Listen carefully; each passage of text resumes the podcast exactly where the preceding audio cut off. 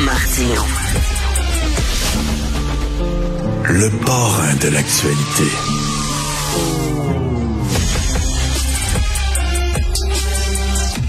Ça, ils me font plaisir en maudit. Hein. Le parrain, là, vraiment, là, ils me connaissent. Alors, euh, vous l'avez entendu cet été à Cube Radio. On a décidé de le garder à l'émission. Rémi Villemur, auteur, étudiant à la maîtrise en histoire. Salut, René. Salut, Rémi. Rémi. pardon, Rémi, oui, salut. Euh, content de t'avoir à l'émission. Merci. Et euh, là, tu veux parler de Balarama Holness qui veut taxer l'entrée sur l'île de Montréal pour les non-résidents.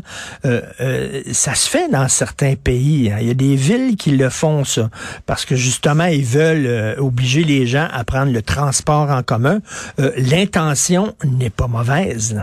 L'intention est pas mauvaise, mais je pense que dans le cas de Balamara Holness, c'est beaucoup plus euh, symbolique que ça. Je pense que cet homme-là, qui va- il va falloir commencer à s'habituer à lui. Là, on, on se rappelle euh, aux élections municipales, il est allé chercher 30 000 voix, quand même au-dessus de 7% mais 30 000 voix quand même euh, aux élections. Lui, il veut séparer Montréal du reste du Québec. Ouais. Ok, il veut pas le dire là, mais c'est ça qu'il veut faire. là. Il veut un statut de cité-État. Euh, il veut combattre la loi 21 et la loi 96 qui sont très populaires en dehors de Montréal. Il veut un référendum sur le statut de Montréal ville française. Et là, un péage finalement, c'est ça que c'est ça qu'on c'est ça que c'est un péage. Donc, il veut faire en sorte qu'il y ait deux deux classes de Montréalais. Donc, des gens qui habitent à Montréal et qui payent des taxes et les gens qui travaillent à Montréal mais qui ne viennent pas de Montréal et qui sont pas des Montréalais. Donc, ça, c'est sûr que pour le moment, c'est assez marginal comme mouvement, on va se le dire. Là. Je veux dire, je Oui. pense pas qu'il va même aller chercher une euh, circonscription aux prochaines élections, mais il y a un autre parti aussi qui se présente, le Parti canadien du Québec, je pense. Donc, ça fait deux partis, deux partis qui, le, sans le dire, sont des partis sécessionnistes. Montréal commence à se distancer de plus en plus du Québec. Là. On le voit avec la violence, avec le bruit aussi, euh, avec le, le fait que Montréal n'est plus une ville francophone non plus. Donc, ce mouvement-là, d'après moi, va prendre de l'ampleur et un jour, peut-être, ça va devenir quelque chose d'extrêmement On, sérieux. on va en parler un peu plus Ouais. tard de ça, mais, mais ça se ferait comment là, concrètement? Parce que je parlais de ça avec euh, du Trisac hier, là, l'idée de taxer les gens qui rentrent.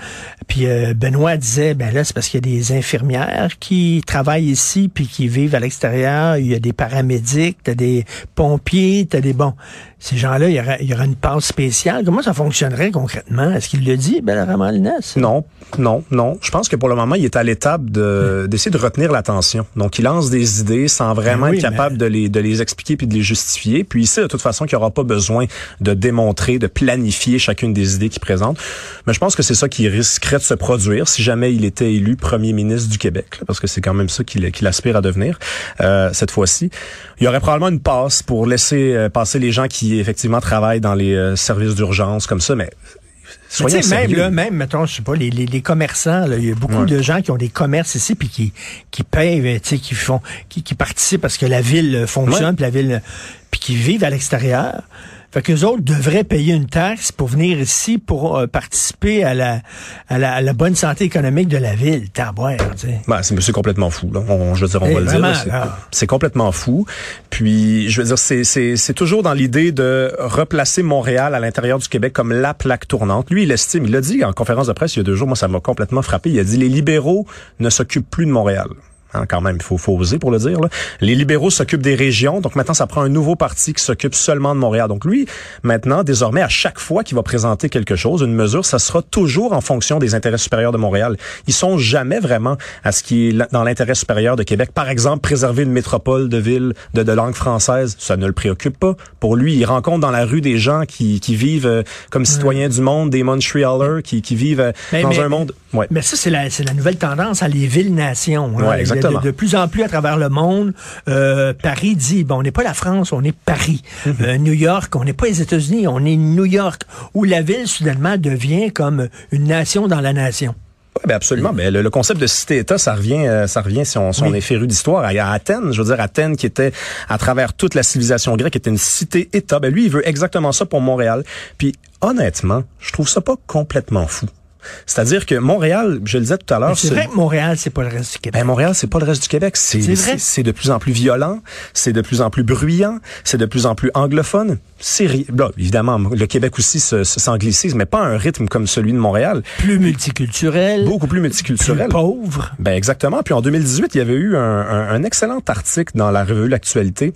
Puis euh, on, on présentait finalement le Québec comme une mer bleue avec une île rouge au milieu. On avait vu les résultats des élections, mais c'est exactement ça. Puis c'est quand même assez absurde aussi que Montréal soit une île dans tout ça, parce que si c'était une ville, on se dirait bah il y a toujours moyen de non, c'est une île finalement. Ils sont perdus au centre. Il y a beaucoup de Montréalais aussi qui ont euh, qui regardent le reste du Québec avec un peu euh, à condescendance, ouais, du faut dédain. le dire, hein, du dédain, euh, en disant, nous autres, on est ouverts, les gays, puis tout ça, comme s'il n'y avait pas de gars Jonquière, comme s'il n'y en avait pas à, à Gaspé, puis tout ça, là, tu sais. Euh, puis là, bon, avec la pandémie, ils ont été obligés euh, de voyager à l'intérieur du Québec, puis là, c'est un gros choc, là, ils sont sortis de Montréal, puis là, ils se sont peut-être rendus compte que, ben, c'est pas des imbéciles à l'extérieur. Ben absolument, absolument. Ben ça c'est, je pense que on parlait de Paris tout à l'heure, c'est le même quand on voyage en France, on s'en rend compte aussi à Paris, c'est le même sentiment qui les habite par rapport au reste de la France que celui qu'on observe à Montréal aussi. C'est une espèce de sentiment de grandeur, d'élévation, de grande ouverture qui mènera un jour peut-être à, à une sorte d'évangélisation. Là, la bonne nouvelle va se répandre en dehors de Montréal, mais finalement, je veux dire. Ben, euh, les gilets jaunes, d'ailleurs, là, c'était exact- ce exactement dis, ça. C'était les gens des régions qui disent, hey, il n'y a pas rien que Paris, puis qui sont descendus à Paris en disant, on existe, nous autres. Ben, D'ailleurs, c'est- c'est pour ça qu'ils ont mis des gilets jaunes. Re- Regardez-nous. C'est exactement ça. C'est exactement ça. Puis, puis là, Montréal, ben, c'est qui a voulu devenir Toronto et Vancouver depuis des années, est en train de devenir Toronto et Vancouver, c'est-à-dire une ville multiculturelle, anglophone et violente et bruyante. Puis vous avez un Québec qui survit en Amérique en respectant un certain art de vivre qu'on n'observe plus ici, c'est-à-dire une douceur, une espèce de, de, de- une espèce de calme, un- une langue française qui disparaît. Moi, j'insiste, j'insiste là-dessus parce qu'on n'en parle déjà plus, mais Montréal a perdu 2,4% de sa population francophone en cinq ans. En cinq ans. Donc, qu'est-ce que ça va être la prochaine fois qu'on va avoir des chiffres à cet Et- effet-là? et, et toi, tu viens d'où? Est-ce que tu es un Montréalais de naissance? Moi, je viens de l'ouest de la ville. J'ai grandi dans NDG. OK. Donc, je veux dire, j'ai grandi dans, en, en sentant la pression, mais en, en ressentant aussi le, le fait que Montréal a un, un historique anglophone. Je veux dire, il y a une communauté anglophone à Montréal, c'est ND- indéniable. NDG, j'ai vécu à NDG Bon, euh, voilà. deux Donc, ans. il n'y a pas de problème avec le fait qu'il y ait des anglophones à Montréal. Le problème, c'est que la ville s'anglicise de plus en plus. D'ailleurs, on dit problème. NDG, on dit pas NDG. On hein, dit ça, jamais Notre-Dame de grâce, euh, on. NDG. Tout à fait. Alors, euh, comment tu vois Montréal, toi? Est-ce que tu trouves que Montréal s'en va euh, dans la mauvaise direction? Euh, écoute, la pauvreté à Montréal, ça devient endémique, là, vraiment. Il y a des gens, à, tous les coins de rue, il y a des gens qui quêtent, là, puis j'en veux pas à ces gens-là.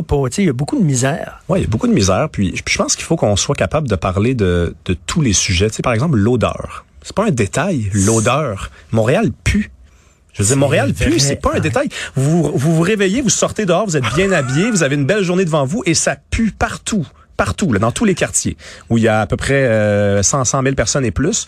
Donc, je veux dire, ça, c'est pas un détail, là, de vivre dans une ville qui pue. Dans Que- une... Je me disais ça ce matin, c'est drôle, tu dis ça, j'allais stationner mon auto en sortant, je ouais, que ça pue. Ah, ça pue. Puis ça, ça- l'été, c'est encore pire. Le jour des poubelles, c'est encore pire. Mais y a- ça pue tout le temps. Euh, c'est bruyant. Euh, c'est sale aussi. Je veux dire. Puis il y a- on dit un manque de civisme également. Moi, j'ai passé l'été à Montréal. Puis le dimanche, la personne qui passe sa tondeuse à 7 heures du matin, là, un dimanche au mois de juin, mais je sais pas. Il faudrait que les gens de Repentigny nous appellent pour nous dire si c'est quelque chose qu'ils observent aussi. Là, mais je veux dire, c'est pas normal. là. Mais les gens qui vivent à Montréal, il y a une âme quand même dans Ouais, cette ville-là. absolument. Moi, c'est une ville que je trouve laide, une laideur épouvantable. Puis là, avec tous les travaux, puis tout ça, je suis tout le temps en train de sacrer en auto. Mais reste qu'il y a une âme dans cette ville-là. Les gens qui y vivent sont le fun. Oui, ils sont le fun, ils sont festifs. Euh, le problème, c'est que il faut, juste faire en sorte et s'assurer que les côtés positifs euh, empiètent sur les côtés négatifs. Il faut pas que le jeu d'équilibre bascule. Puis euh, là, depuis quelques années, l'été a été extrêmement bruyant. Il y a à peine une semaine, euh, j'étais à 100 mètres du coup de feu sur Ontario-Saint-Denis. J'étais en train de, de, de commander un café. C'est pas normal, là. Vous êtes sur Ontario-Saint-Denis un mardi à 13h, puis ça tire. Là, c'est même plus dans Rivière-des-Prairies, Saint-Michel, euh, Montréal-Nord, c'est partout. Donc, bon, les jeunes de mon âge, 28 ans, commencent à sérieusement se demander si l'avenir est ici. Bon, t'as 28 ans. 28 ans, ouais. OK, qu'est-ce que tu penses de ça? Là? Je veux te parler de... Moi, j'entends souvent dire, ah, les jeunes sont woke. Puis euh, si on veut, mettons, toucher les jeunes, si on veut euh, que les jeunes nous lisent ou que les jeunes nous écoutent, puis tout ça, là, il faut être woke. Parce que je dis, quelle généralité? C'est pas vrai. Il y en a, puis il y en a pas. Puis euh, les jeunes sont comme les plus vieux. Il y a des gens plus à gauche, il y a des gens plus à droite, il y a des gens nationalistes, il y a des gens qui sont plus euh, euh, mondialistes et tout ça. Qu'est-ce que t'en penses de ça? Ben, il y a énormément de jeunes woke, mais moi, en tout cas, euh, j'observe autour de moi, il y a beaucoup de jeunes qui viennent euh, parfois parler à la radio ici. C'est pas des jeunes, ils ont mon âge, puis ils sont pas woke, ils sont même conservateurs. Mais on revient à l'enjeu de Montréal et du reste du Québec. Je veux dire, sortez de Montréal, allez parler avec les jeunes, avec Kevin, avec euh, Steven, euh, puis avec euh, tout Patrick, parler avec tout le monde. Puis c'est pas des gens qui votent forcément Québec solidaire, qui sont forcément euh, antiracistes, euh, décoloniaux. Je veux dire, c'est des gens qui sont enracinés, qui sont amoureux du Québec, amoureux de la langue française, puis qui comprennent qu'on est précaire ici, puis qu'on doit survivre, puis que pour ce faire, ben, on doit pas embrasser des causes qui nous viennent des États-Unis. Ben tout à fait. Là, ça c'est très important parce qu'à force, on, on, on, le sait, on va le dire, on consomme énormément de séries américaines puis tout ça, mais on, on pense à un moment donné, on en vient à penser que leur problème c'est nos problèmes. Ben oui. C'est pas nos problèmes. Là. Absolument George pas. Floyd, effectivement, il y a du racisme. Est-ce qu'il y a du racisme à Montréal? Oui.